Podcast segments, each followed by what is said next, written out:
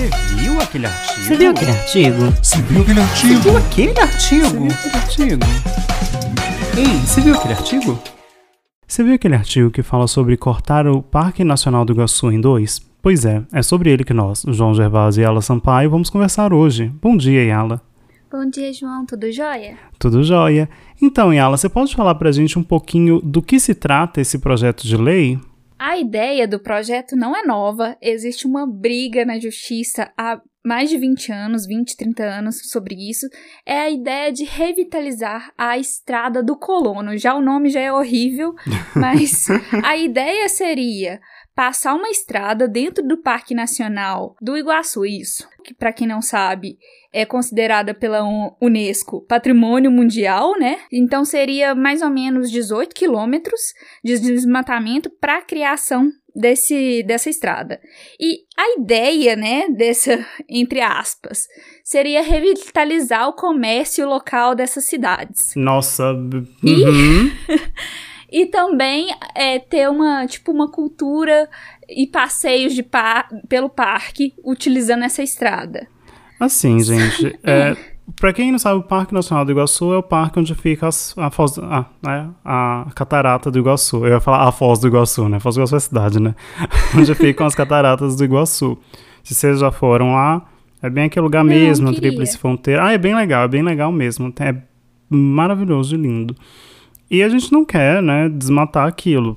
Ponto. Ponto. Isso não é nem alguma mínimo de opção de, de discussão.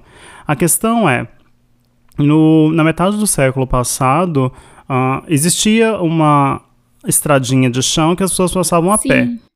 Inclusive, eu acho que indígenas também utilizavam esse caminho. Depois as pessoas, né, a população utilizava ela também a pé. E aí chegou um momento que passava só um carrinho e tal. Mas aí acabou que, com os ambientalistas advogando para não utilizar ela, a, a, A estrada vai sendo fechada. Se você vê imagens de cima, você não consegue visualizar a estrada. Ou seja, a mata tá crescendo dentro da estrada e ainda tem animais andando por ela. É, não, então, uma, uma questão que eu ia comentar é que em 1950 eles fizeram uma estrada de chão lá, uma estrada para passar carro Sim. e tal mesmo, né? E, novamente, tudo que ela falou é verdade, hoje essa estrada já não existe mais, né? Ela não faz sentido existir, então você tem um parque maior. Quando eles dão a ideia de cortar, o, uma, passar uma estrada no parque, talvez você pense, tá, mas é só uma estrada curtinha perto de, de um parque tão grande. Não, não, não é isso. Pensa da seguinte forma: você está na sua casa e daí alguém simplesmente fala, "Não, você não pode passar da- daqui para lá. Mas é exatamente isso que acontece com a fauna, porque a partir de momento toda fauna terrestre vai ter uma barreira a mais para poder se É, vai locomover. ter uma barreira física entre Sim. eles, né? Lembrando que, lembrando ou falando para quem não sabe, que esse instituto, essa unidade de conservação tá abrigando os maiores felinos da América Latina, que eu esqueci o nome qualquer e A você vai me lembrar. A onça pintada. Pra quem não sabe, a onça pintada é chamada Pantera onca. Todos os gêneros desses grandes felinos são pantera. Pantera onca, pantera léo é o leão, enfim. O nosso caso é pantera onca. Ótimo saber disso. Mas é importante falar que essa unidade de conservação, diferente dos demais, é um lugar que a população das panteras estão. Panteras, da onça Das pintada, onças. está crescendo.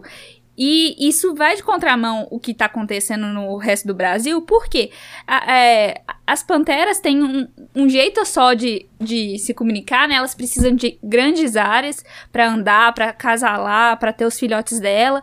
E com o aumento da, da população humana e os grandes centros urbanos, a população da, da pantera, da onça, vem diminuindo cada vez mais. Diferente que dessa unidade de conservação, que lá eles estão vendo que a população está aumentando.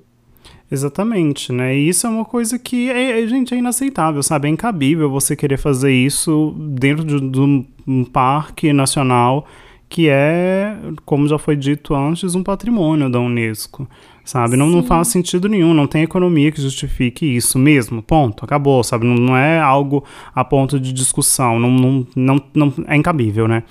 Sem contar que quando a gente coloca, além de você ter uma barreira física que impeça o deslocamento, né?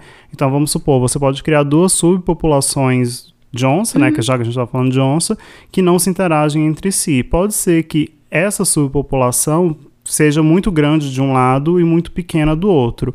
Muito grande de um lado pode ser que elas tenham uma competição muito alta, diminua a população, e muito pequena do outro pode ser que a população seja baixa demais e não acasale. Então é possível gerar um processo de extinção exclusivamente por conta disso. Mas além disso, ainda que não fosse só isso, não sou, não, mas elas não são incríveis, elas dão um salto e pulam de um lado a outro da estrada, porque elas são, nossa, atletas olímpicas. É, são ninjas. Tem uns carros passando ali também que pode. É, não, elas, elas pulam né? por cima dos carros. Não, elas vão. Vamos supor que essa seja a situação. Independente disso, né, mesmo que, que elas conseguissem atravessar de um lado para o outro, tem toda uma questão do, da poluição sonora. Que se você não Sim. lembra, lá no começo, na primeira, na segunda semana do nosso podcast, a gente conversou com um, um pesquisador da, da Nova Zelândia, né, que ele fala justamente da poluição sonora ah, no, marinha, né? E nesse caso você tem Sim. uma poluição sonora te- terrestre, então você tem outros vários estresses que acontecem naquele local que vai novamente ah, causar problemas para a fauna local. Sabe? Sim, Quando a gente sim. fala de, de fauna, normalmente a gente gosta de falar da megafauna carismática, né? Que são os bichinhos bonitinhos. Ui, muito, tipo, muito fofinho. Que todo mundo gosta, né? Os... Exato.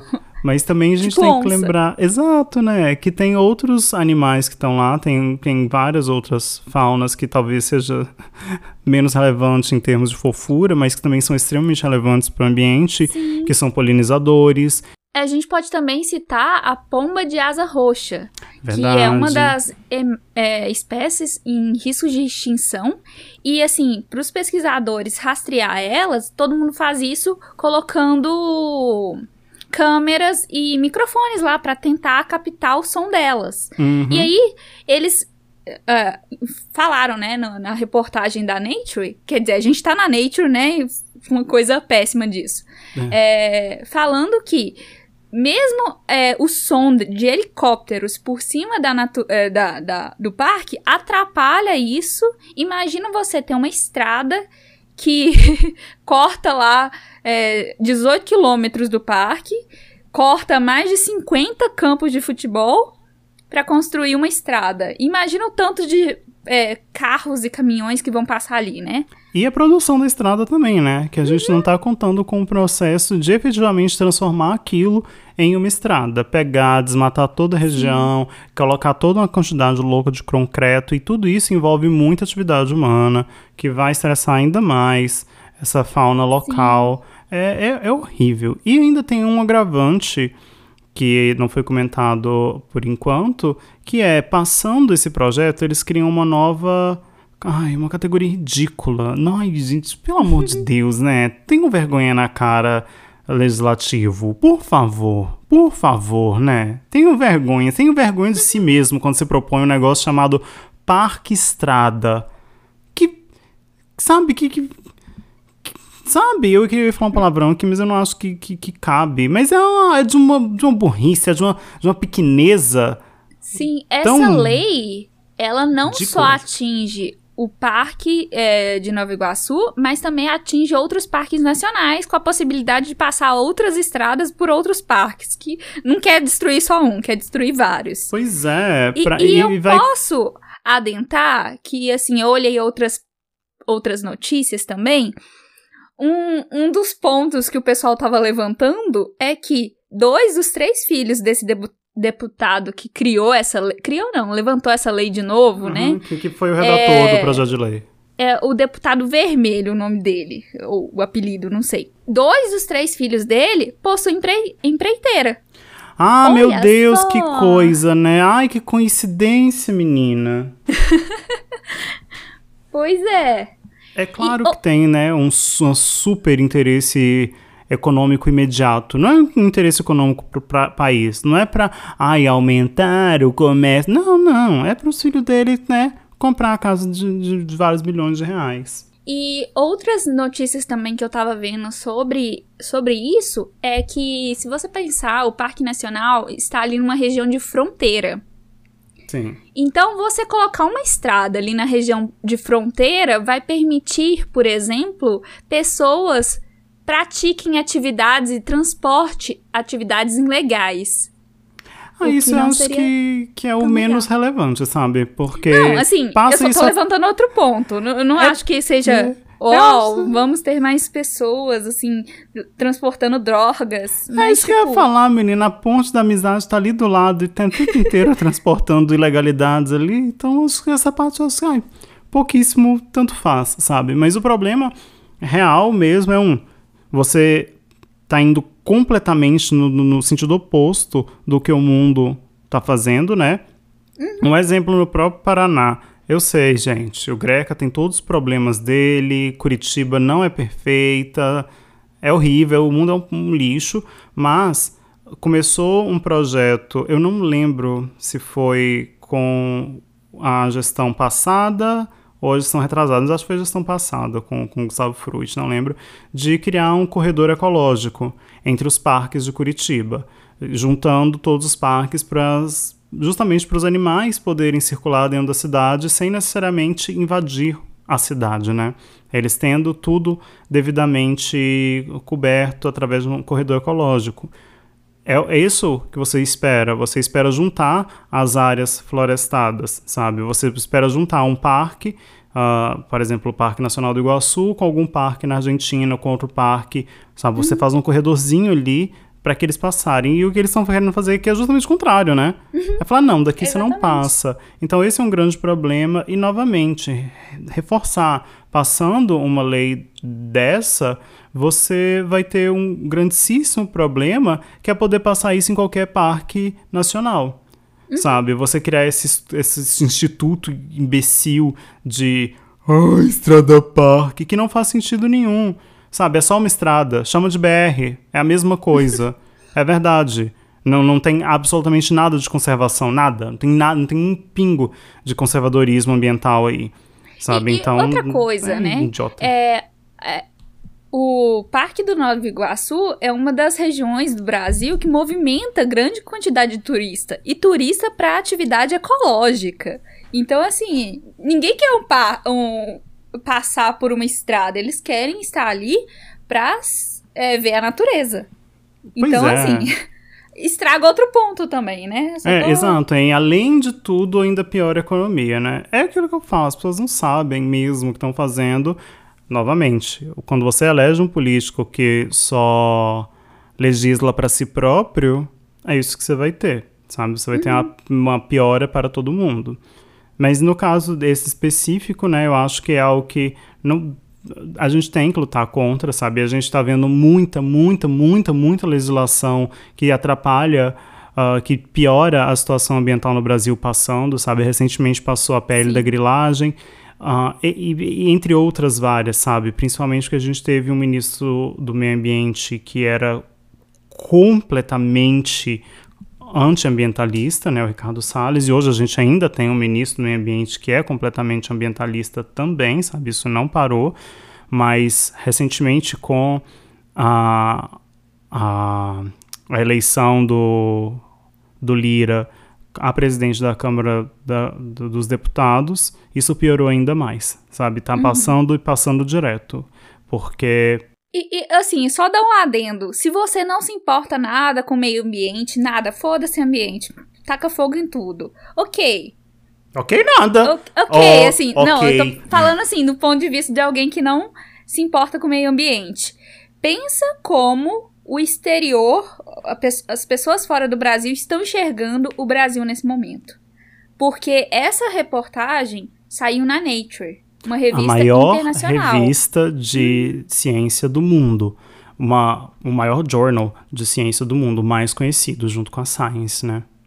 Sim, então assim, ok, você, você pode não se importar com a natureza, mas se importe se você não se importar com a natureza, se importe com o que os gringos, entre aspas, vão pensar, porque isso influencia diretamente na nossa economia, querendo ou não. Imediatamente, né? Você vai ter embargos, que a gente também já comentou anteriormente, uh, para isso. Vamos supor, você não vai conseguir vender mais para Europa. Você não, né? Porque se você está ouvindo isso aqui, provavelmente o senhor não é um latifundiário. Mas se for, você não vai conseguir mais vender para Europa. Sinto muito, meu querido, sabe? Vai ser muito legal que você tem esse latifúndio imenso seu, cheio de soja, cheio de milho, mas não tem ninguém para comprar. O que você vai fazer? Cadê seu dinheiro, né? E isso reflete imediatamente no Brasil, imediatamente no Brasil inteiro, é claro. Como a gente já falou anteriormente, essas pessoas que são latifundiárias são é uma população muito pequena no Brasil, mas infelizmente eles ainda refletem os números brasileiros, né? Uhum. No caso, quanto mais dinheiro eles têm, quanto mais eles vendem, mais os números brasileiros são inflados, quanto mais inflados são os números brasileiros, mais interesse as pessoas têm em investir aqui, quanto mais interesse tem em investir aqui, mais empresas têm, quanto mais empresas, mais empregos. Esse é o rolê. Agora, se for o contrário, eles não vendem para ninguém, porque ninguém vai querer comprar soja que veio da Amazônia desmatada, ninguém vai querer comprar milho que veio da Mata Atlântica destruída, ninguém vai querer comprar algodão que veio do Cerrado devastado, isso já está acontecendo por ninguém, eu quero dizer países da Europa, da União Europeia, Reino Unido, Austrália, até que a Austrália não precisa, né, porque ela é gigante, né? Enfim, uh, vários países asiáticos vão colocar embargos em relação a isso. Também países uh, muçulmanos, né, países do Oriente Médio que também estão relacionados com isso, eles são bem, bem estritos quanto ao que eles compram ou não. Então, você tendo, você não conseguindo vender, dá alguns bilionários do Brasil vão ficar bilionários, porém menos, mas ainda bilionários.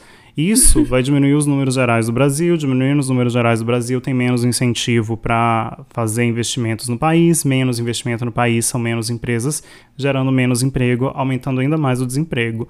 Então, se o senhor Sim. ou a senhora ou o senhore não se importa com o meio ambiente, talvez se importe com sua própria vida. Porque o impacto. No, e aqui a gente não está falando nem de mudança climática. Estou falando do ano que vem, sabe? Estou falando de você manter seu emprego, você manter sua fonte de renda. Sabe? Hum. Então, é, é, é o assim, buraco assim, é muito mais emprego, baixo do que a gente é, imagina. É alimentação também, né? O é aspecto é básico de vida de qualquer brasileiro, porque a indústria agropecuária e e, e eu esqueci a outro nome, é. impacta diretamente na vida de cada um de nós. Uhum, é, mas assim, saiba também que a sua comida não vem daí, tá? A maior não, parte sim, da sim. comida. Eu, não, não pra você, Alice, eu sei que sabe. que a maior parte da nossa alimentação do dia a dia, tipo arroz, feijão, lentilha, ervilha, essas coisas, vem de, de agricultura menor, né? Você uhum. não vai ter um latifúndio de tomates, sabe? Imagina, tem um, uma área do tamanho da Bélgica né, em tomates, enfim.